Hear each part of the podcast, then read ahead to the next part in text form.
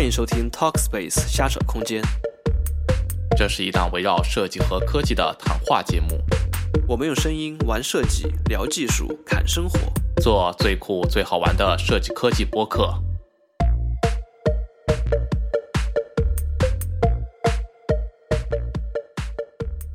哎，大家两周不见，我是你们熟悉的主持人内内。呃，我是大军。哎，我们上一期大家还没有记得啊？我们刚讲完了这个呃游戏游戏化的这个事情，就是讲上周我们讲了很多关于游戏机制啊、游戏的这样一个基本的设计。那么我们这周就要接着上一期，去接着讲我们关于如何把这个商业空间回到我们的正题，把这个商业空间进行游戏化，来提高一个商业空间的这样的一个吸引力。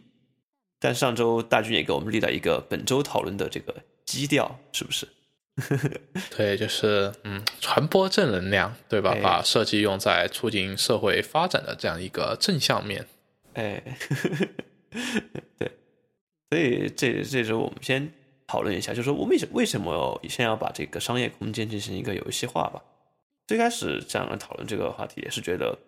现在很多商业空间出现了一些同质化的现象，就是大家去看平时自己的周围的这种商场，其实就就那些东西，负一楼超市。然后一楼一楼到四楼就是基本的零售，然后五楼有点亲子活动的内容，有点教育的内容，然后六楼就是吃饭的加电影院，都是这样的一个画风和尿性。就很多就有一些，比如说像这个呃大融城，还有一些呃比较注重体验性的一些地产，就开始尝试着把一些呃。体验性质比较重的一些活动，给放到这个商业空间里面。比如说，有的体那个 shopping mall 里面会有一些这个攀岩馆，会有真人 CS，甚至会有卡丁车，那更加去强调这个吸引力。那么有的有的地方就开始去讨论，是不是我们可以把啊游戏放到我们的这个商业空间里面去？他们就想要去提高这个商场的吸引力。像我一个商场本来可能是一个地区层级的一个商场，说不定我加上某些。呃，这新的花样之后，它就变成了一个市域层级的一个商场，它就可以带动更多的这样的一个客源。我觉得这个是商业空间，这些地产商们想要把空间进行游戏化，去去增加商业的这样的一个丰富度、一个吸引力的一个核心的一个动机吧。对，我觉得还有一个方面就是，嗯，其实通过游戏化这种方式是一种。嗯，成本比较低的来增强就是差异的这样的一个方法吧。嗯哼，就因为你想，你商场对吧？现在大家都做的比较那种现代化、现代主义风格的，对对，这种这种风格的东西。然后我觉得应该也不会有呃商场或者地产敢尝试去做一些呃比较差异化的这样的一个地产，因为它的风险很大，对吧？对，你不是很敢做那种仿古，呃，你要做一个仿古的这样的一个商业街，那么你必定是以要在一个就是周围有这个历史景区的这样一个地方，可能做这种会比较保险。但是你可能不敢在，对你不敢在三里屯直接就甩一个就是这种仿古式的这种这种商业模式的地产上去，因为你那个风险太大了。但是我如果我能够通过一些软的方式，对吧？我策划一系列的这种。游戏活动，或者是策划一系列的这种游戏方式，那么我其实能够把文化历史这样就做进来，然后我的成本会相对相对低，我的迭代周期更快，而且我的试错的成本要小很多。对，所以说就可以通过这种方法来强化我各个地产不同的这样的一个差异性。对，要不然的话，就是呃，我们其实就像刚才内内讲到，就是我们的功能布局也差不多，对吧？对，然后。然后我们的装修的风格，就内饰的风格也差不多，建建造手段也差不多。对，然后然后更更可怕的是，因为你像像你几乎每个大商场里面肯定都有那几家大的连锁店是肯定都有的，对吧？啊，都有都有什么 Zara 啊，都有 耐克、阿迪啊，对吧？然后麦当劳、肯德基、星巴克肯定都有啊，对吧？那 那所以说我每家商场就是除了建筑风格有那么一丢丢不一样。从内饰到功能布局到店家，几乎都是一模一样的。是的，对吧？那么，因为品牌就那么多，品牌对，所以说就商场就很难通过差异化的方式来吸引顾客。但是，如果我们能够引入我们刚才讲的一些游戏活动也好，或者是一些不一定是游戏，甚至就是一些基本活动也好，那么就能够强化我这个空间和其他的商业空间的差异性。那么这样的话，自然就会能够更吸引用户来体验，那么他们也更多愿意花更多的时间待在这里，对吧？对对，我理解上有点像是这种，就像一个电脑的硬件和软件一样，你的硬件就是你的这些空间的基础设施在那儿摆着，你在不停的去更换它上面软质性的东西。但这种软质性东西呢，又不像以往说的，我们去更换它的精装，更换它的装修的这个风格。其实这个东西其实也是大量的固定的资产投入，大量的这个呃人力和财力的成本。如果你有一个更加灵活的、敏捷的，能够及时可以随意更改和反响应的这样的一个东西的话，那肯定是成本更低，效果更好嘛。对，嗯，那就之前就是我们也听到了，就有一些就是地产，它可能嗯想通过就是 VR AR 的方式来就是做这样的一个、就这种改变，对吧？因为 VR AR 也是一个呃很新的现在当下非常对现在当下一个很热门的一个名词，但是其实。从我个人的角度来讲的话，我是觉得就是 VR AR 并不是能够很好的适配到商业空间里面，特别是我们刚才提到那个目标，就是能够通过这种游戏化的方式来激活这样的商业空间。我认为 VR AR 很难实现这样的一个目标。首先说现状，当前我觉得基本上所有的商业空间都还没有没有，就是说正正正儿八经意义上的就是嵌入了 VR 和 AR。他们现在就只是把一些 VR 的设备扔到了一个商业空间，随便扔了个空间，扔了个地儿，然后一个小店儿，什么 VR 体验馆，什么 就是那种两个人坐个椅子，然后坐个过山车，VR 过山过山车，然后 VR 打打枪，就那样就完了，并没有说把这个空间和它和这个游戏有一个很好的融合。对，就这个是就是这是第一方面。其实我觉得最重要的一个方面是因为 VR 的准入门槛太高了，嗯，就是就是说，因为你像你现在最便宜的，就是可能体验上，就是体验和价格，我们如果说同时考虑的话，那么最好的这样的一个设备，呃，应该是就是 Oculus Quest，就是这样的一个，就是呃，它是一个独立的这样的一个 VR 头显，就是你不需要电脑，而且它不用连接电脑线，它就是一个无线的这样的一个体感游戏设备。嗯那么它价值三百九十九美元，就是算成人民币的话，可能将近要三千。那么，呃，你一个卖场你要准备多少套这样的设备呢？就是比如说你的 VR 的这个头显是由卖场来提供，对那，么你要准备多少套这样的设备，对吧？我觉得肯定不可能才十套呀，因为你十套的话，就是你不可能就相当于说就会有大量的人民群众在排队，对吧？那么对对对，然后大家对这个新奇的事物就会渐渐的转变成对排队的一种吐槽，就是啊，你排这个队他妈要排个一个小时，对吧？这个体验只体验了呃五分钟、十分钟，那么对对这样的最后的体验效果反而不好了。对然后然后事与愿违，让人民群众更加的讨厌你这个商场，对吧？对而且都知道这个是个噱头，那么这样肯定是不行的。那么我们也不可能。对，而且你也不可能期待，就是每一个来商场里的，就是人他自己自带一个 VR 头显，对吧？我觉得这个也是不现实的。是的，就是就是就是因为 VR VR 设备一定是需要有一个，就是因为它一定需要头显嘛，所以说就是它有一个硬件上迈不过去的坎。是的那，么这个这个硬件，不管是由卖场来准备，还是要就是让来购物的人自行准备，那么它都是不合理的。嗯，所以我认为就是要把 VR 游戏给呃弄到商业空间里，特别是那种大规模商业空间，不是像刚才那样说，就是画一小块地，然后来一个什么 VR 体验馆啊之类的这种方法。那么我觉得是不现实的，至少从成本层面上来讲是不现实的。是，所以它还是只能画一小块地。对，所以说 VR 游戏如果你要做，就只能画一小块地。对，而且而且从目前的 VR 技术来讲，就是啊、大多数也只是考虑的就是所谓的 room scale，就是大概像有一个房间那么大。对虽然虽然像虽然像 HTC Vive 已经支持能够大到一百平方米左右的范围内，也就是已经支持这样，但是目前还没有开发者在做这件事情。对，就是还没有我们还没有还没有看到一个对，还没有看到一个就是在呃百平米这么大范围内的这样的一个 VR 游戏或者 VR 体验的一个设计，可能将来我们会看到，因为比如说像迪士尼，它已经在这方面就是嗯做尝试了，就是就是开发他的这些样的游戏，作为他一个主题乐园里边的一个活动。嗯，其实其其实我觉得这核心是因为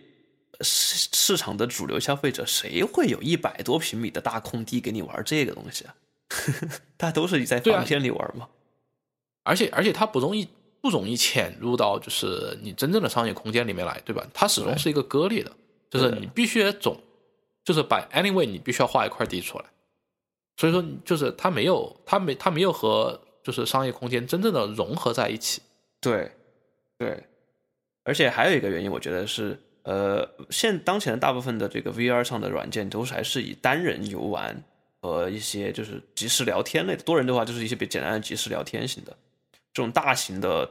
就是类似于 MMO 一样的那样的大型的这样一个超多人的互动，其实是比较当前当前是没有的，而且比较难以实现。在在那我觉得就是说，那像在商场这样，你如果想要提高你这个区域的这个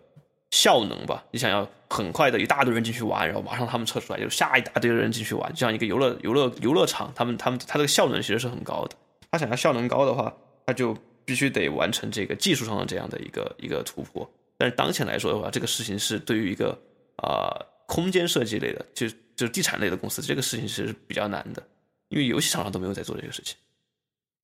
呃，其实大型的多人在线的游戏还是有的，就，但是嗯，怎么说呢，就是应该叫伪在线吧，就是你玩游戏的时候，其实还是可能就七八个人一组在玩，但是它有更多的是那种大型的呃群聊，对，它有很多，但是嗯，确实它很难以就是用到商业空间中来，就是我觉得最重要的问题就是谁买单，就谁谁为这些头衔买单。对吧？当然，当然有可能，就是因为现在我们的手机越来越强大了，很有可能就是呃之后会出现就是这种呃利用手手机来进行这样的一个呃对，来进行 VR 体验的这种方式，但是它的成本会下降很多。不过呃很可惜的是，呃谷歌已经全面放弃了它自己的手机的这样的就是 VR 平台，就 Daydream 已经被放弃了。那么像、嗯 Oculus Go，然后也放弃了，那么很有可能，呃，它和三星的这样一个合作也会搁浅。所以说，就手机平台目前看来，呃，和 VR 感觉是整个平台已经生态上已经发展希望不大了。就对，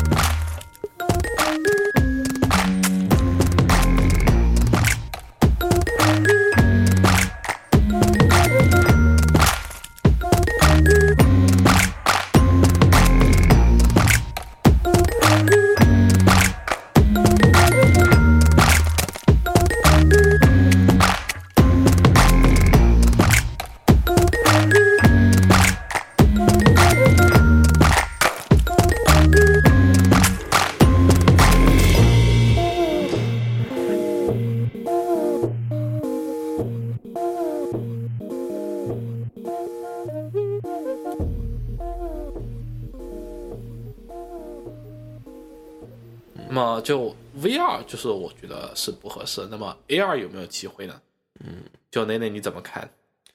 我觉得 A 二其实其实机会我觉得会更大一些。其实之前我们在 VR AR 这个这个，我们之前有一有一两有两期，我们两期还是三期？三期吧，我们有三期这样关于 AR 和 VR 的这样的一个事情。其实我们也谈到，就是 AR 游戏在这种空间中，其实它的体验会更好。而且当前的技术来说，如果我们以手机端、移动端的这样的一个 AR 技术来发展的话，那你完完全全可以突破呃前面我们所说到的这样的一个呃技术设备的这样的一个一个限制。而其次是，我是觉得 AR 这个游戏你本身是建立在你传传统的这个空间的这个资源当中，你可以更好的把你空间的这个呃，就我们说的这种硬件上的东西，呃，这种这种真人上的东西，和你这个虚拟的这些信息、虚拟的这个游戏化的内容去结合起来，来进一步的完成呃更好的融合，去完成这个商业上的这样的一个一个目标。我是觉得这个一个很大的关系。其实还有一个很大关系就是，VR 很容易晕啊。你要是在空商场里面这么大空间，你带个 VR 到处跑，晕不死你。那肯定 AR 的话，从体验上来说也是一个更好的选择。这是我的一个简单的理解。呃，就我是同意，就是从体验上来讲，AR 会比 VR 更好一点。嗯但是，嗯，我依然觉得 AR 其实也不适合用在这种大型的商业卖场里面，也不叫不叫不适合，就是它和我们想要的这种游戏化空间的这种方式，我觉得是并不相契合的。嗯呃，因为就是还是两点吧，就因为 AR 设备也呃分为手持式设备和头戴式设备，对对吧？那头戴式设备这种又回到刚才和 VR 一样 VR 一样话，就是谁买单？对对，就所以说，就头戴式这种，而且头戴式的 AR 设备，像 Hololens，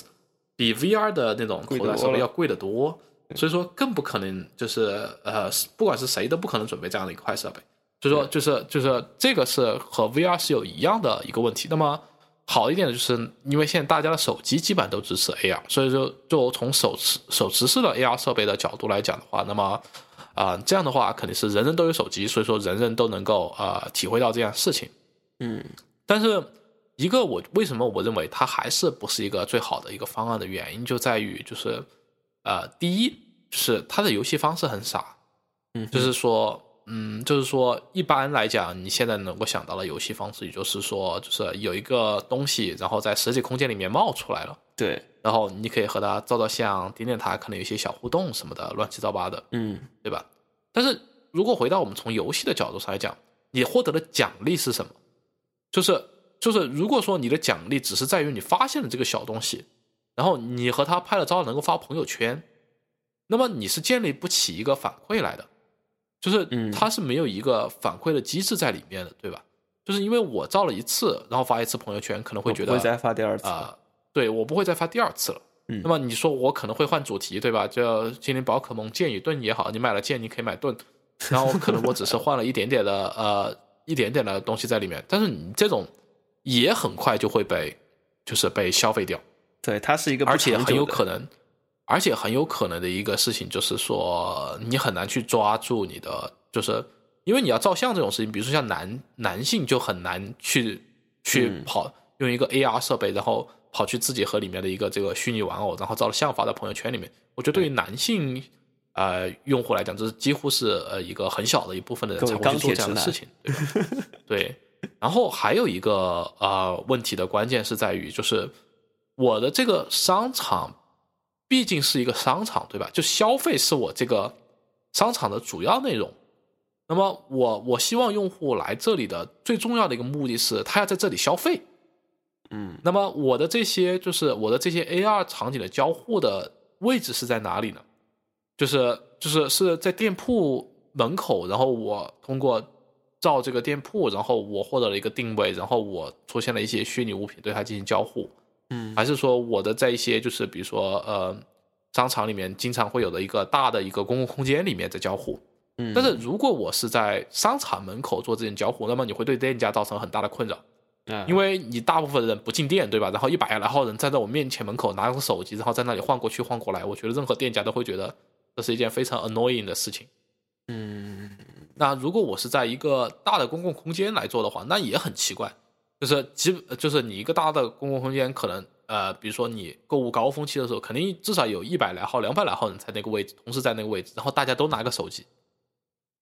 然后然后 然后在那转转转，对着一个然后空气照照照，对，然后然后就整个场景就会呃非常的和一个卖场的这种感觉脱离出来，对吧？你就相当于想象，就是有两百号人在一个卖场里面玩那个 Pokemon Go 的这种这种感觉，嗯 对。那么我觉得它会极大的削弱这个卖场的这样的一个属性在里面，对吧？嗯嗯，但是然后我觉得这也是就是不是很适合的一个原因之一，就是说它缺乏一个很好的情景的这样的一个融入，就 AR 游戏。对，但我是觉得这个其实，但它可能另另一种程度上啊，会不会帮助到这个空间的一个主题化呢？就是像我们之前去也去讨论的，它可以把，就是说我们之前说的，就是空间游戏化有一个很大的方面，就是说把一些软性的东西承载到我们硬性的空间内容上。那么 AR 其实是它里面代表的就是说这些呃数字类的这些软性的这些东西。那我可以去更换我的这个软性的内容。那我把这个整个商场里面的所有的 AR 相关的内容，用同一个主题去把它们统领起来，去经营起来，然后把这个呃，你从软件，你比如你扫码，你扫的你扫码，然后看到的这个小的东西，一个小的可爱的呃吉祥物或者宝可梦类似这样的的东西的话，那和它有互动之后，你会获得相关的像你说的优惠券，那你可以去和把这个虚拟上获得的这个反馈，在现实当中去兑现，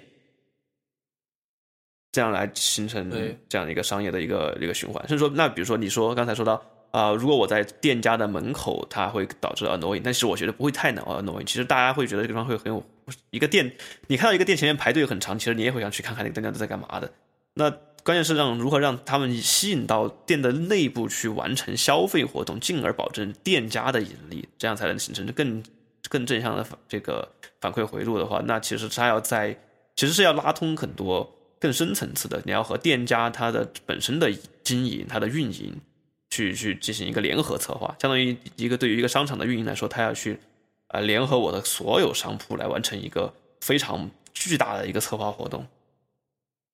对，就是就就因为还有一个很重要的原因，就是说，因为因为你是手持的这样的一个啊呃设备，对吧？那么我不可能时时刻刻的把手机举着，对对，也就是说我，我不会就是说呃不会像呃那种头戴式设备一样，就是说我可以时时刻刻，比如说你说我把整个空间主题化了，嗯我可能我可能一些实体空间就被我一些虚拟的东西给盖住了，对吧？那么那么可能外表上它是光鲜亮丽的这种传统的这种一种现代风格的这样的一个卖场，但是我的 AR 设备里面它看起来它可能是不同主题的这样的一个东西。嗯那么这样的要求就是说，因为我们已经说到头戴设备是不可能，那么你要作为一个手持设备，你要让用户体验到这个话，他必须时时刻刻举着手机，而且他会，他会，他要一直时时刻刻的通过他手机的荧幕来看，那么我觉得这个是不现实的。嗯然后，然后的一个问题就是说，从目前的技术角度上来讲，就是要实现整个卖场的这种呃呃主题化是做不到的。嗯哼，就是就是就是，所以说目前现在呃可能的一种比较呃可能的方式，也就是呃通过在那个呃店铺的，比如说它的一些外墙上面，或者是公共空间的地板或者天花板上，然后做描点，嗯。然后让用户通过他的手机，然后扫描到这些描点，然后重新就是建立到空间模型，然后叠加上面来。对，就这是目前比较呃可能的，就是目前可以实现的方式是这样的。但是就是这种实现方式你，你看到它不是一个连续性的，对吧？因为我必须要就是扫描一个空间描点，对对对然后在描点和描点之间的其实是没有任何内容的。对，那么，那么其实这种是一种呃断断裂的间这样断性的的一种体验。对，那么所以说，我认为就是是它也难以获得你刚才说到就是这种就是呃叫怎么说啊，就是整体风格化的这样一种体验，就整体的统一的体验，它也是做不到的。嗯而且我觉得最重要就是用户不可能时时刻刻举着手机，其实我觉得这一点才是最重要的，就是嗯他不可能，你不能够假想他时时刻刻的举着手机，而且这也很奇怪。嗯，是，但我是觉得，嗯，首先整体主题化其实也不用太追求这个事情，就是说你也可以用碎片化叙事的方式，用很多啊、散在空间当中各个地方的一些小小的可可操作性的这样的一些节点去表达你要表达的那个宏大的那个叙事的那个内容。但是它，但是我后来又想到，它其实有另外一个问题，就是这种 AR 和非 AR 的这种之间的切换的这个剥离感，就是一旦你拿出手机，好，你看到 AR 这个点，可能你会感受到那个叙事的一个内容，但你把手机放下来，你看到的这个现实空间其实是非常冰冷的一些二维码、AR 码性质的一些东西，哦，它不一定，它不一定是二维码，就是因为现在就是也可以用呃空间把比如说点是吧？就定点了，就是你的这种所谓所谓的这种描点，就是其实指就是指一个几何位置而已。就是你可以通过，比如说你可以通过模型或者通过图片，都可以作为这个空间描点，都是能够被识别出来的。那那其实还还那还是会回到刚才那个问题，就是说你我我把你把手机放下之后，那空间上应该应该呈现什么？那个空间应该呈现什么才让用户的它可能就是一张海报更脱它就是一个海报或者是一个那就是还是很，那就是还是很脱离嘛。但如果是雕塑的话，你成本又上去了。对啊。嗯所以说，所以我就是就是说，就从目前的技术角度上来讲，就是要实现这种沉浸式的 AR 也是做不到的。对但是我觉得其实还有一个问题就是，嗯，就其实和就是下面一个就是，比如说我们经常看到那种啊、Kinect 就体感游戏这类为代表，对吧？啊啊啊不管你是通过 V 啊，还是 Switch，像 Kinect 呀、哦 Switch 呀这种，就是体感游戏有很多，现在也有嘛，就是那种什么打保龄球呀、拳击健身呀，或者是对着空气打网球啊之类的这类乱这类这类游戏。那么它其实我觉得和和 AR 有一定的相似的问题，就是嗯，就是周围的人都觉得你这个人是个疯子，他需要清空一块场地。对，会对周围的人产生巨大的影响。对，就是对于不参与这个游戏的人都会产生巨大的影响。对，就是它这个，我觉得这个和 AR 是一样的。就是假设我是一个正常的消费者，嗯那么第一，我不知道这些人举个手机在这里干嘛，嗯，对吧？而且因为这些人可能他在这里面用这个手机玩游戏，他很会影响到我的体验，啊，对因为，他们可能会在那里莫名其妙的叫啊，哦，发现了一个很很东西很兴奋，于是就开始哇啦哇啦的叫，对吧？也有可能他们在那里跑跑过去跑过来。那么对于我一个正常的一个嗯消费者，不叫正常嘛，就是说没有游戏欲望的一个消费者，我仅仅只是想在这里吃饭，我仅仅想想来这里买东西的这样的一个消费者来讲的话，那么他们会对我造成很大的困扰。嗯，比如说像体感一样的，比如说我我们可以比如说把整个卖场全部就是全用用那个 Kinect 摄像头全覆盖，嗯对吧？然后你这个人的动作捕捉，我们可以搞很多这种呃花里胡哨的事情啊，我们可以捕捉你的这个行为，然后比如说通过一个投影，然后投到那个公共空间一个巨大的屏幕上面，对吧？对对然后大家一起完成一个啊、呃这种交互作品，嗯，那么这这种这种事情是呃现在已经有就是有很多这样的案例，也不叫有很多吧，至少有过这样的案例能够实现它了，嗯。但是但是但是你作为一个嗯，你作为一个正常的不叫正常，又回到这个话，作为一个只想购物的消费者，那么你看到你旁边有个人在那里手舞足蹈，嗯，对吧？然后还不小心撞了你一下，因为他手舞足蹈的太忘我了，嗯然后所以你还要注意他，不要让他打到你自己，然后你还要回避躲闪一些这些就是 沉浸在这种啊、呃体感游戏里面的人群，那么他都会对于这种不想参加游戏的消费者啊、呃产生巨大的影响，对吧？到最后就是整个卖场里面就就只有只有来玩游戏的人，而没有来买东西的人。嗯，对，你说这个挺有道理的。但是我觉得这个就是，那进一步其实是是对于这个游戏方式和内容，以及他们和空间的这个结合上需要去去去设计的。就是比如说，你可以根据你的交互方式在空对进行空间分区，比如说你哪些地区哪些区域是允许它用这种体感性的交互的，这样这些让尽量让这些区域不影响到你空间中正常的流线。那么其他地区你可以就是说它的交互是偏手机上的，就是我们正常的这种点触式的，这样的话你可以对周围的影响会比较少。其实我是觉得可以啊、在空间布局上去稍微去解决这个一个问题。嗯，但是我觉得，就如果你要就是划分空间的话，那么其实就和刚才我们讲到那种，就是要整体的融入整个商业空间的这样的一个动机，那么又就是又背道而驰了，对吧？那就回到了最开始我们说的，就是嗯，比如说专门画一个什么 VR 体验馆，那你这个相当于变成了一个哦体感体验馆，然后手机体验馆、VR 体验馆、AR 体验馆，然后整个商整个商业街就变成了各种各样的体验馆，然后拼在一起的这种感觉，对吧？就会有点割裂。但我是觉得你可呃不用非得管嘛，比如说像比如说像餐饮区域，你也会有肯定会有很多人在排队，排队这帮人肯定他们就坐在椅子上，或者他们就是拿着票号到处走就行了。那你可以在那个前面那个小区域稍微画一块出来，让他们有一个新的一个交互方式来解决这个排队的痛这个体验上的问题。我觉得这是有可以去先去找一些现状空间中的一些问题点，然后去用这种方法去看能不能融入进去。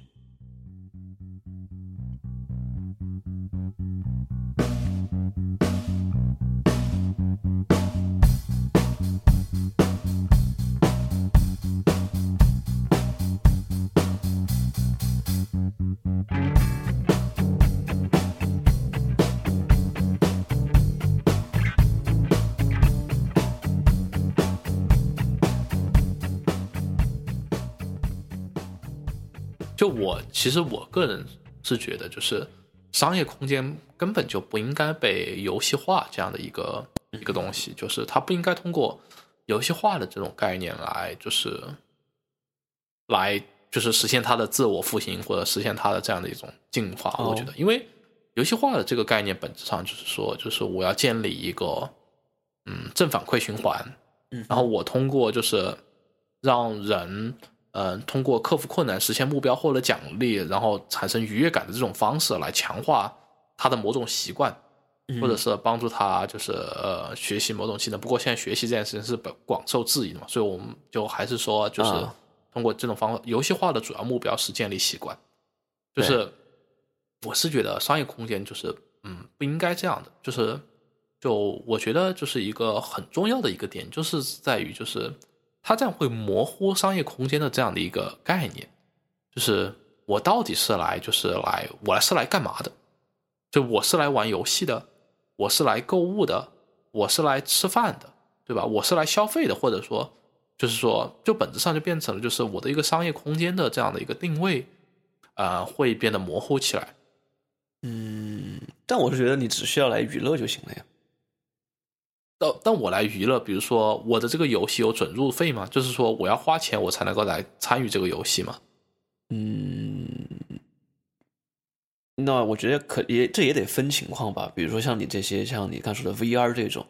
呃，对设备投入比较高的，你可能需要花钱。那有些你直接在自己的手机上可以装一个基本基本性的东西，然后参与的方式比较碎片化、比较零散化的，你就可以不用收钱啊，你可以用其他的方式，就是你可以用你相当于你的产品，你有很多个产品，很多个游戏产品，这个产品有的产品是要直接盈利的，有些是间接盈利的，有些是相当于它只是个引流的作用，然后让你去只是在这个空间上去完成其他的消费就可以了。对啊，但是、但是所以说就是说，所以说就是说，呃，我还是把这个就是相当于说我整个我希望，如果从游戏化的角度来讲，我希望培养了一个习惯是用户来，用户花钱，嗯，就是我希望培养的两大目标，通过游戏化的方式，对吧？但是但是这个一个问题就是说，我的这个我的这两个东西是混在一起的。就是我的游戏空间和我的消费空间是混在一起的。嗯那么，那么这样的一个问题就是说，嗯，这个空间到底是一个消费空间还是一个游戏空间的问题？嗯，只玩游戏的人，那么他呃，就 window shopping 对吧？他他根本就不 care 你这个卖卖的什么东西，他只他只是逛，然后他只是玩。那么，那么还有一部分是他既逛又玩的这样的一类人，对吧？那么嗯我们当然希望最好的一个事情是，就是既逛又玩的人是主体。那么我把我的消费空间和我的呃游乐空间或者说游戏空间叠加在一起，那么这能够是最好的一种状态。那么问题在于，就是说我们现在嗯没有任何人有这样的资料，就是我们也没有做过任何这种市场调研，到底哪一类人群是，就是是我这个商业空间里面的主体。但首先肯定是你可，但现从现状来说，肯定首先是这个逛街的人是主体。对，就是他逛，对吧？但是这个逛逛街的人群，并不等于是就是呃消费和玩的这个人群。对，只是说你要把他们转化成，对，所以说问题就在于说，呃，为什么有这么多人只逛不买？因为他就是消费时间嘛，他没事儿做，对吧？那可能就我们就是今天啊、今天天气好，对吧？我叫奶奶来，我们一起出来逛一下啊、我们一起对吧？就就就其实边走边聊天，对吧？然后就一直聊聊聊聊聊聊，这家店也逛逛，那家店也逛逛，反正都不买。然后然后然后然后最多就可能在星巴克里面啊走累了，就买个甜品，太多了，或者是对或者或者买杯水，然后就继续聊聊聊聊聊，然后聊一晚上啊，最后我们两个人就一起，对吧？随便吃了一顿饭，花了两百块钱，那不也花钱过了。那不也花钱但是？但是但是你的这种消费和你整个，就是说你整个商场的这种卖东西的主流成本，你认为哪个会更高？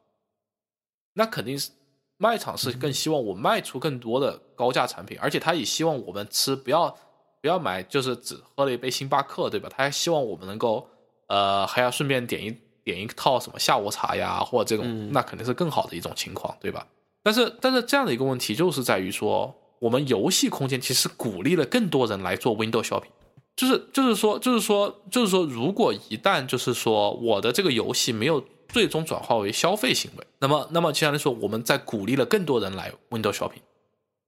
就有更多不是我们的就是最关心的盈利的这部分用户，而有更多更多的呃这种非盈利用户进入到了这个空间里面来，而且他们还打扰到了就是真正能够产生利润的那一部分的用户的体验，这是这是一个问题。另一个问题就在于说，如果我的这个游戏化的真实目标是刺激消费，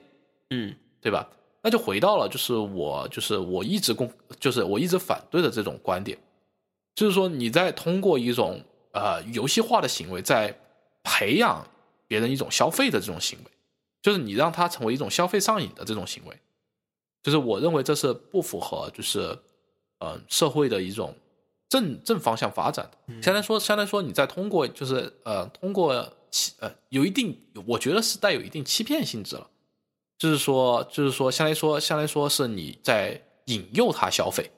对吧？嗯我觉得这种引诱性的消费，呃，我认为是不健康的，因为因为它不是通过就是通过我提升我的品质，或者说提升我的呃提升我的这些通过一些广告或者是通过一些服务也好，就是它给人一种选择权。但是这种你游戏化了过后培养出来这种消费行为，是用户是没有选择权的，因为他已经上瘾。就像上次我们最后提到那种，就是很多手游，就是你明明知道就是你不会获得快乐，或者说你明明知道你的是呃付出和收益是不成正比的，但是你还是要做这件事情，为什么？嗯就是因为你已经上瘾了。所以我就觉得，就是说，就是说，如果这个游戏行为不是以盈利为作为目标的话，那么就是他会鼓励更多的人来 window shopping。那么 window shopping 对于我，其实作为我一个地产而言，就是它不是一个有利的嘛，它只是看着人多，但是人多并没有转化为收入，啊然后甚至它影响了我的一些主流客户的一些消费。但是如果你一旦是以就是游戏化的目标是以盈利作为目标的话，那么对我就我就会觉得这是一种不健康的这种一种方式，因为你在就是在培养就是培养引诱别人导致一种消费上瘾的这样的一种习惯。那我是觉得当前来说的话，它首先它的目标肯定是盈利，但是它是否要建立一个习惯，这倒可以商榷。因为，嗯，它这个游戏化，我觉得地产这个游戏化和我们上上一周讨论到游戏化当中这个这个习惯养成这个事情，其实有一定的差异。就比如说现在我玩一些游戏，我其实也不会。啊、有很强的这个上瘾的倾向，我可以很快的去退出、跳出这个循环。就是它，我只是在我想要玩的时候，我去获得很正向的反馈，去，就像比如空洞骑士，我想玩的时候我就进去玩，我不想的时候我退出来就可以了。我可以有自我选择的这个权利。我觉得是把握好这个让人自自主选择的这个度是就可以了。就是没有必要让所有的游戏和所有的空间去不停的强化这一个呃让你养成习惯的这样的一个机制。对，就是所以说，所以说，所以所以说，所以说，就是我我是认为，就是商业空间不应当游戏化，但是可以把游戏的一些设计原理和方法应用在商业空间的设计当中。对，去解决现状商业流程当中的一些问题。对，就是是因为因为就是我认为游戏化是不适合于呃商业空间的，因为我这里用的游戏化就是指特指 gamification，不是，就是说我的这个游戏化就是指就是以游戏机制设计的原则为方法，呃为方法，然后来引导用户产生特定行为的方式，就是这就是游游戏化它的定义嘛，就是通过游戏的这种机制的方法，然后然后定向的引引导用户的某种行为，然后嗯，然后甚至让甚至让他对这种行为产成为了他的一种习惯，哦哦，那我就这是游戏化它的这种定义。我是我是反对的，就是商业空间游戏化，因为嗯。我觉得就是不管你是想盈利还是不盈利，我认为游戏化对于商业空间都是不好的，或者说对嗯对于整个社会的发展都是不好的。但是但是我觉得就是说，把游戏设计的一些方法和理论，就是能够迁移到商业空间的设计中来，或者说我们重新来审视这个角度，设计一些适合在商业空间中发展的一些游戏。嗯我觉得是，我觉得是一些可以尝试的一些一些方法和角度。对对对，我觉得是不是是不是这样去理解你刚才说的这个事情？就是说，呃，并不是说把整个商业变成一个游戏，而是说商业空间就是商业空间，只是我们把它的一些一些部分变成了一些游戏。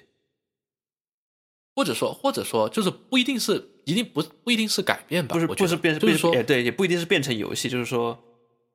去优化它一部分的内容和流程，用游戏的方法。对，我觉得是可以把可以把一些游戏的一些嗯设计的一些方法和呃原则引入进来，然后产生到空间设计里面，或者说产生一些比如说新的门类叫做空间游戏，或者是商业空间游戏这种东西，然后供人来娱乐，对吧？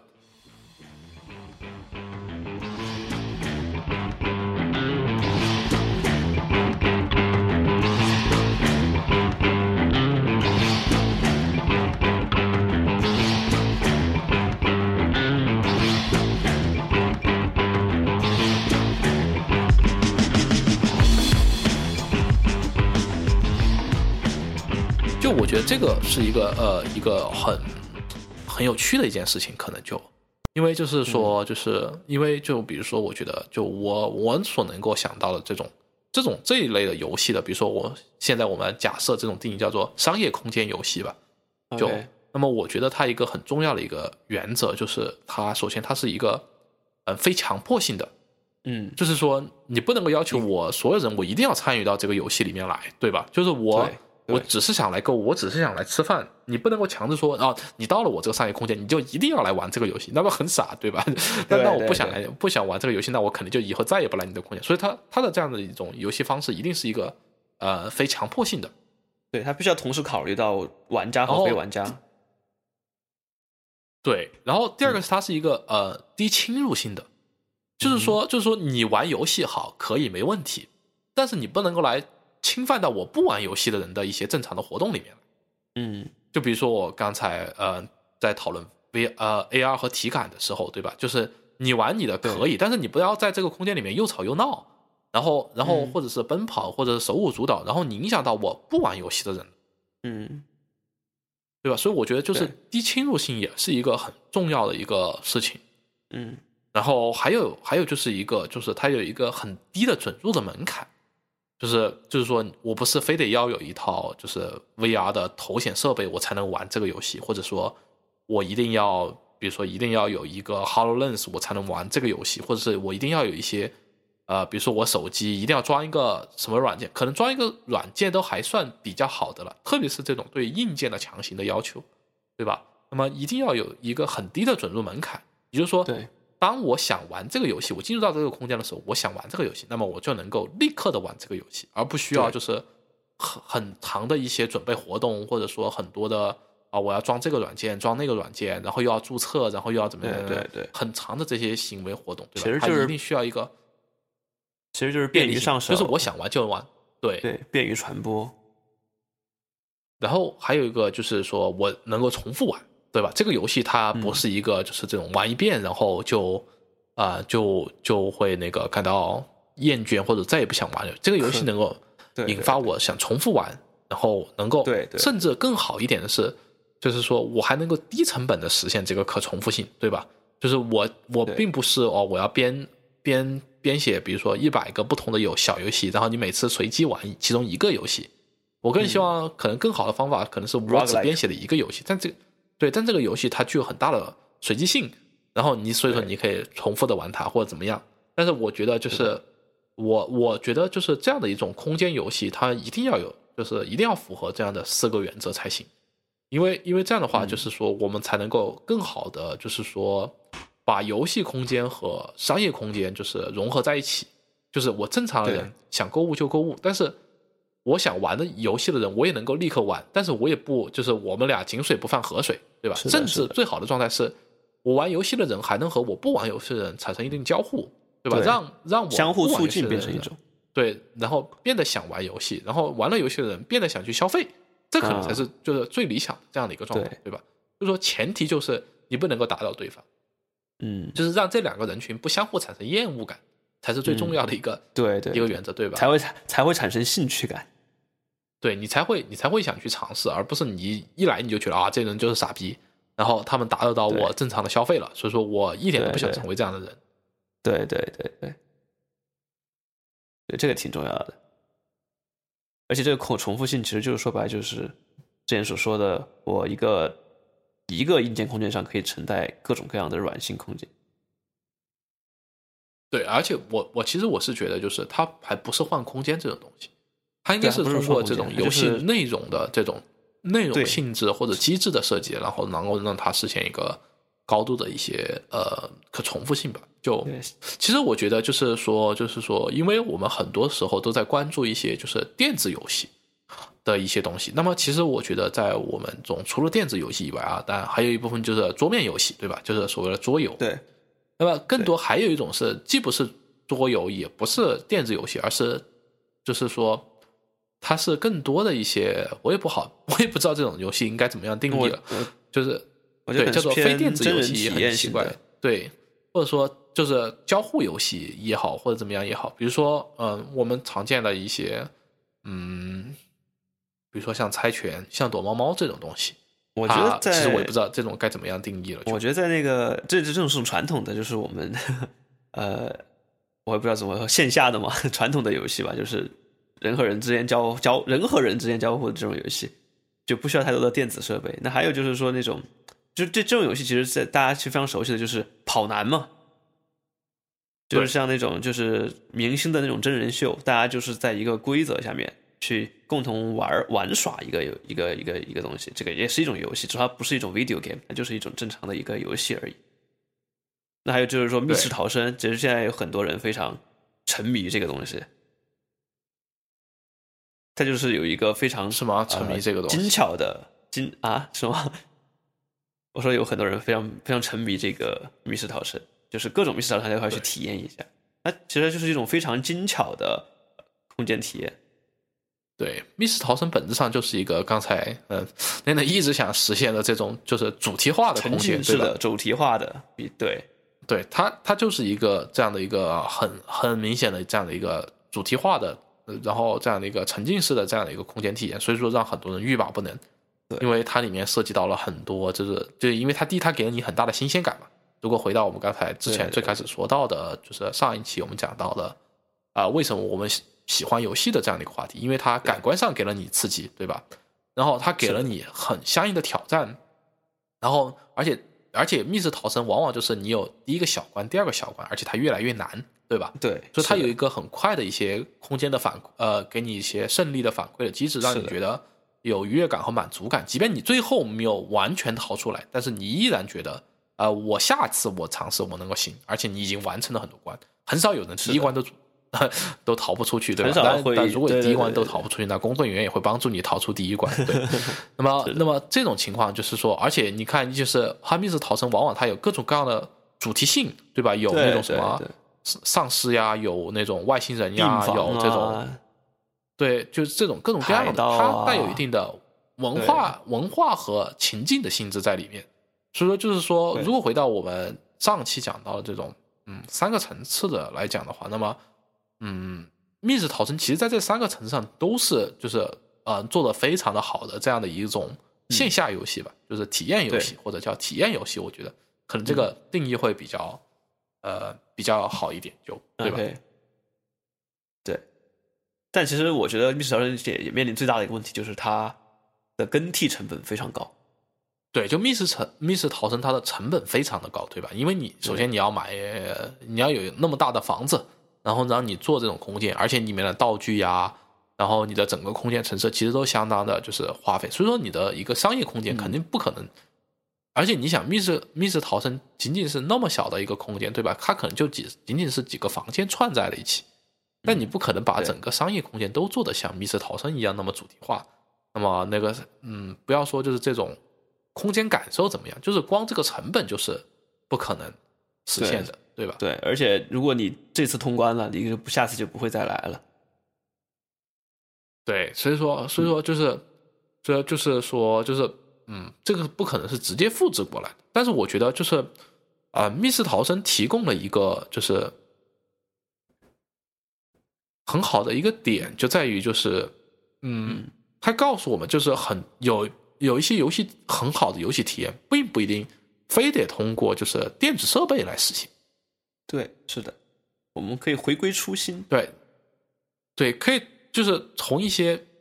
物理上的层面，或者说一些就是非高科技的手段来实现一些游戏，它依然能够给人提供一个好的体验。对而且我觉得《密室逃生》揭示出来的一个还有一个问题，就是在于，就是说它里面有很强的社交性，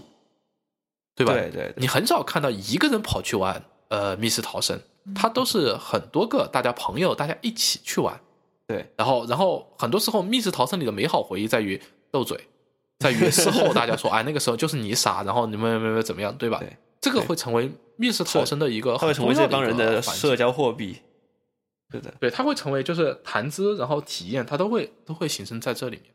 对，那么它就是可以触发那个第三层次的反思层次的很多快乐。对，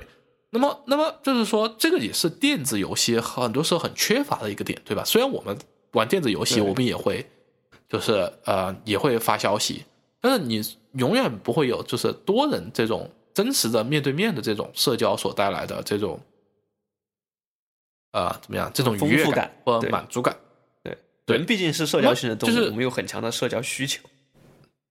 对，就是就是这个这个，我觉得就是也是一个呃可以思考的这样一个点。嗯然后还有一个就是，我觉得也是一个，我觉得是一个呃，就是叫做不那么常规的游戏嗯的一个，但是我觉得依然有很好的就是嗯叫什么示范作用的一个，就是我们这个支付宝的最开始开展这个集五福的这样的一个活动。对，就是就是它是一个，我觉得这个这个这个活动，就是它算不算一个游戏呢？就是就是从嗯从游戏的定义上来讲的话，我觉得它还是算一个游戏的，因为它有一个明确的目标，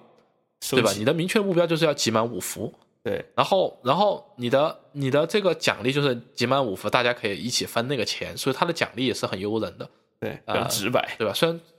对，然后但是你的困难是什么？困难就是 你在于你不一定拿对，然后你必须要你必须要和别人换，然后或者找别人要，然后你才嗯能够想办法把这这五福给呃集满，对吧嗯？那么嗯它其实我觉得是一个游戏，而且它是就像说集换式卡牌游戏一样，对嗯吧？它是一个简单的这样的一个集换游戏。对，那么我觉得这个一个好的一个点在哪里？就是说，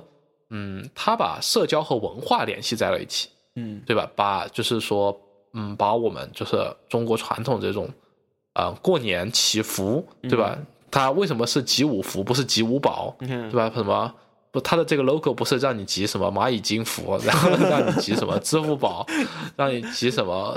这类的东西，对吧？没有认同感吗？对，你会觉得很傻，对吧？你就知道这个是一个公，对吧？所以他就一定要让你集五福。为什么集五福？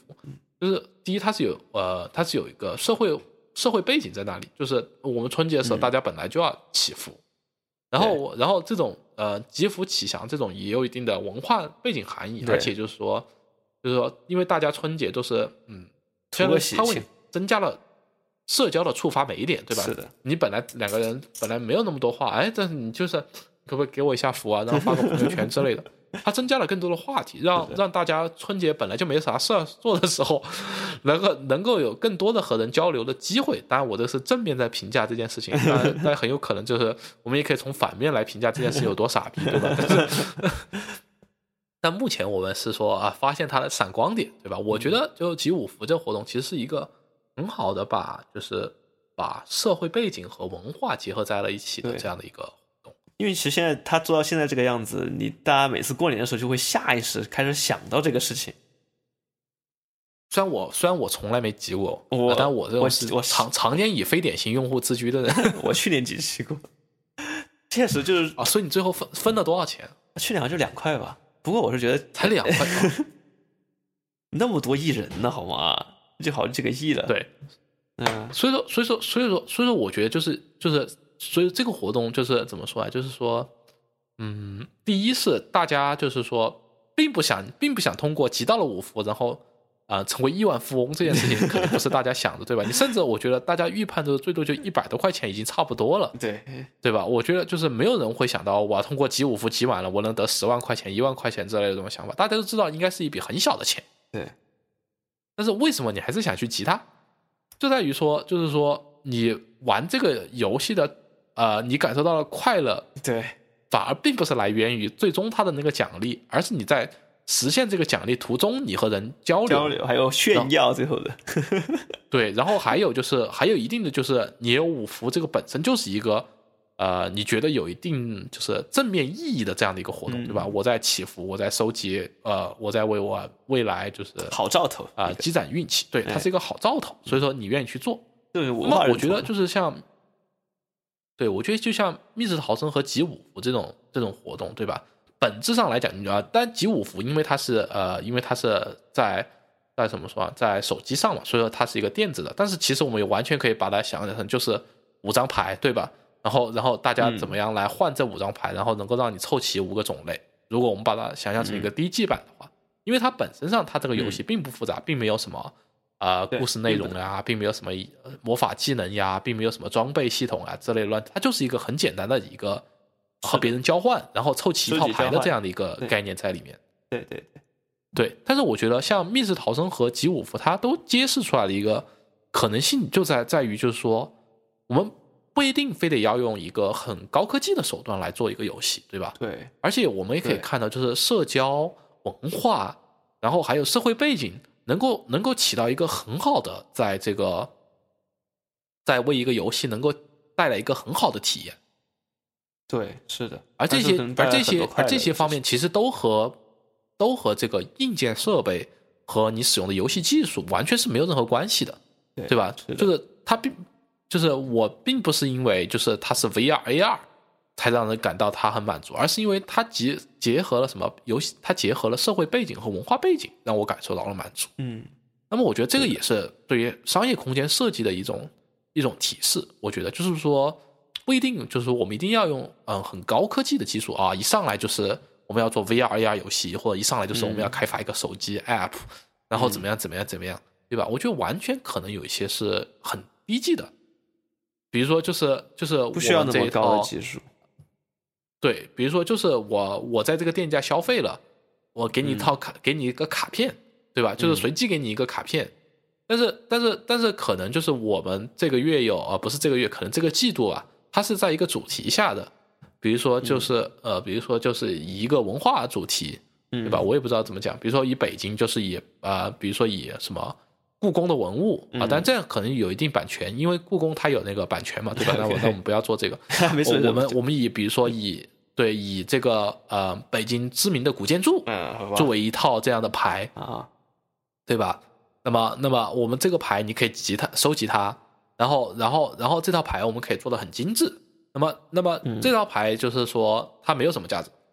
就你集满了你也不能够换我一个一百一百块的这样的一个 消费券，对吧？当然也可以换，也可以不换。但是嗯最重要是你收集了它，你会有一种文化上的满足感，嗯特别是我觉得对于一个呃外地来的旅游人群，嗯那么这样会对它有一个很强的吸引力变。成一种纪念品一样的东西。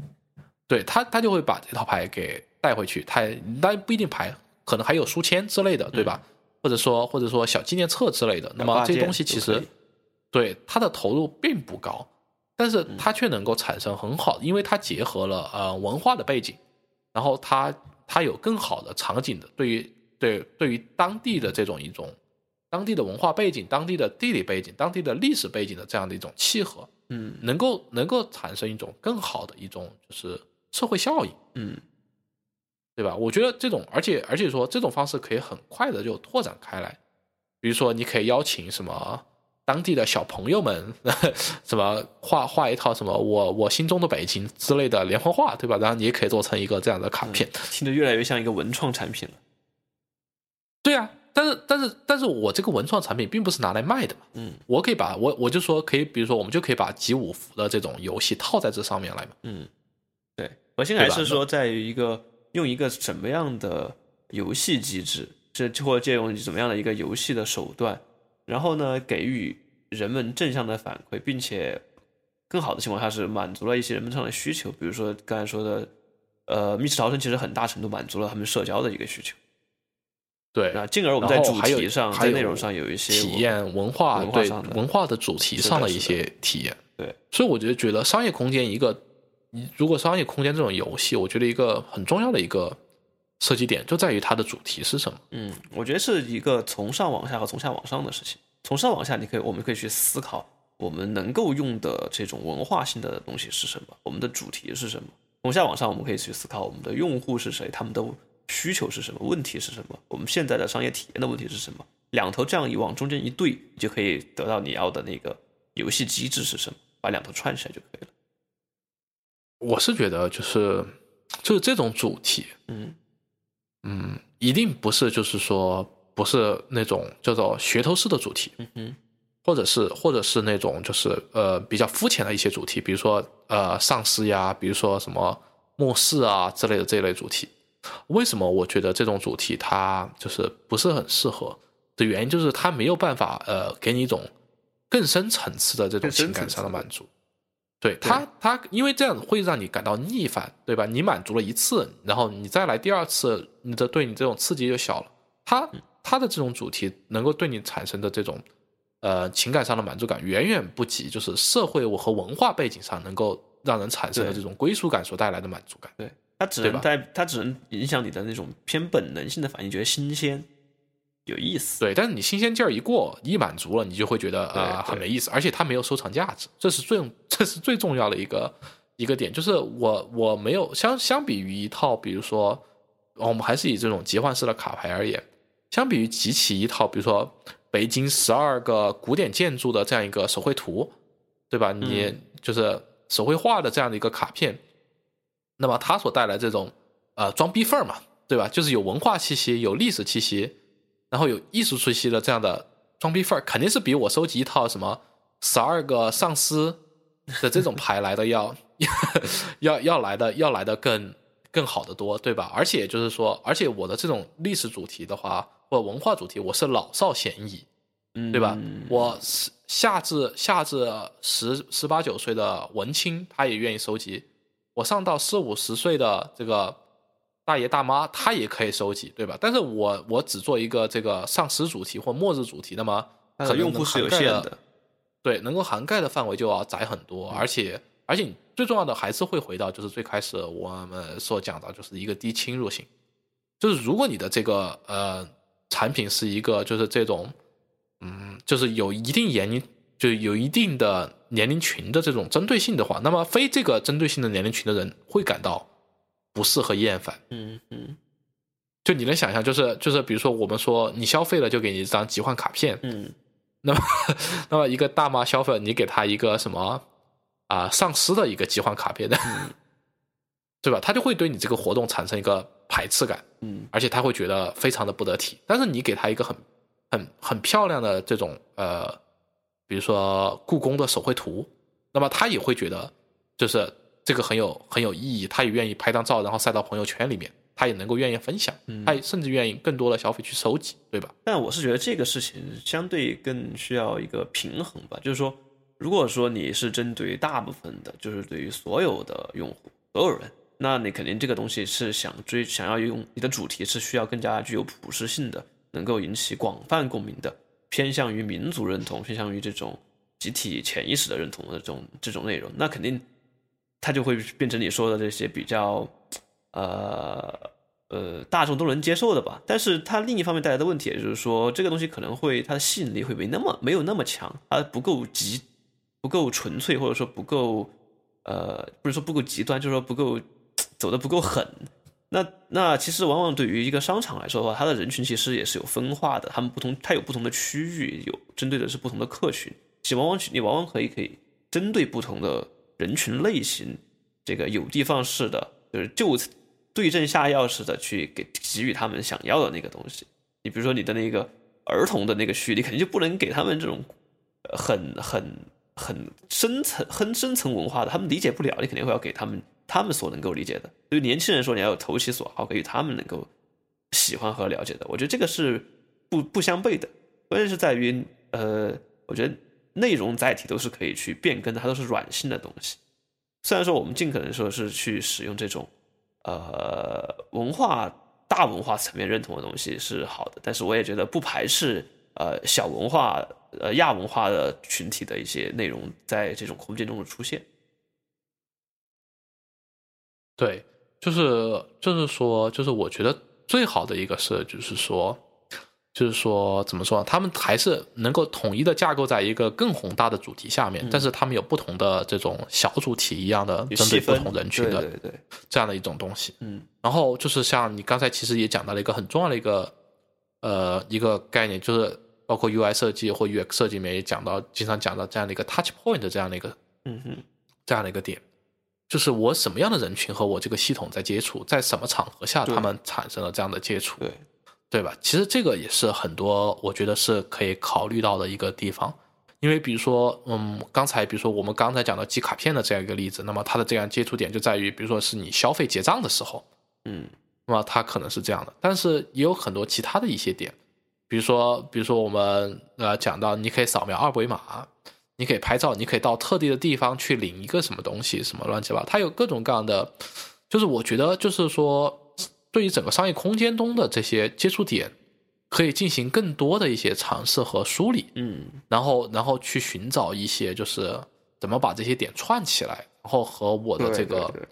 奖励方法和我和这个用户体验相结合的一些办法，然后能够创造出一些呃更好的这样的一些空间游戏的设计的可能性。对，因为我是觉得，呃，我们之前在讨论这种游戏设计的时候，我们以往的游戏设计就是说，你的交互的形式和交互的场景是有限的，你无法从这些呃，就是跳出游戏之外，跳出这个屏幕之外的一些维度去控制你的，也不是控制，就是说去思考你的用户的行为。但是如果你是在一个呃商业空间或者一个就是空间和线下和线上融合的一个状态，甚至不不要线上，就是我线下的一个状态的话，你更多去要需要还需要思考，就是说我这些交互行为，我的这些反馈机制，我的这些游戏模式，它们其实是可以在空间中有不同的分布状态的，是是是需要去思考这种分布分布的这种排列关系的，什么地区可以做什么，什么地区不应该做什么，这样才能够更好的去回应我们前面提到的这些这些侵入性、低侵入性、这些低非强迫性的这样的一些原则。对，嗯。然后，但是我其实我一直都还是反对，就是嗯，分区布置不同的游戏的这种概念，就因为我觉得就是嗯，这样还是会割裂了整个就是商业空间的整体性，嗯，就是会变成就像主题乐园一样的，就是呃这块区域是什么主题性的，那一块区域是什么主题性的，我觉得这会对于整体的认知产生一些呃障碍。不过就是呃，这个也确实还不知道嘛，因为确实还没有人，就是我们也没有现实中看到过任何地产做过这样的一个设计的这样事情，但我们也很呃期望就是呃未来能看到有呃说来做这件事情的，对，然后我们也可以呃有更多的实际的案例，然后我们可以来评价和反思，对对对，对，我也很希望自己能够在这种空间中玩一玩。就呃，不过我其实我是蛮网购的一个人，所以说我觉得 就呃，反正我向来都是非典型用户，所以也就还好。你是因为你网你网购你就不网购呗，你你线下我们出去玩的时候就可以有新的体验了。但是我们出去玩的时候，哎其实其实我觉得我更多的还是把就是这种叫什么大型地产，就是主要还是一个就是看电影，还有一个就是吃饭啊，或者唱歌之类的。就其实我嗯，主要其实就像你说的，主要还是体验，而不是就是购物就是在里面购物。对对，就主要还是把它当成了是一个就是体验场所，而不是一个购物场所。对啊，但是我们现在要讨论的是怎么样能够把这个就是给抢回来嘛。也不用抢回来嘛，我把体验这个地方再做强，做的更加的让人离不开这个体验，也不是可以。但是我觉得这样的盈利空间是不够的。嗯，就是如果如果就是一个商店全部开成了 KTV 或者全部开成了餐馆和和那个电影院，它的盈利能力是不及就是卖场的盈利能力的。那这个就，但这个就更涉及到更大层面的什么区位选择啊、人群范围啊这些事情，就我觉得我们就就不在这儿再扯开了。对，嗯嗯那么我们这一期呢就到此为止。行，对，本期呢我们主要是讲的就是，嗯，就是商业空间对于它的一些游戏化的模式的一些呃讨论和反思吧。嗯然后还有一个就是我们怎么样把一些嗯所谓的体验游戏吧嗯的一些呃一些好处，然后我们希望它只能够用运用到商业空间的游戏中的一些对，设计方法的一些非常浅显和原始的一些看法和大家分享。嗯啊、我们也欢迎各位听众，如果有任何的啊、想法和反馈的话，欢迎在我们的各大的博客平台下面留言，或者是啊、直接发送到我们的邮箱。嗯，我们的邮箱是啊、talkspace 啊一二三三二一嗯 at gmail.com。对，欢迎大家的来信。那么我们下期再见，嗯，好的，感谢大家的收听，我们下期再见，嗯，拜拜拜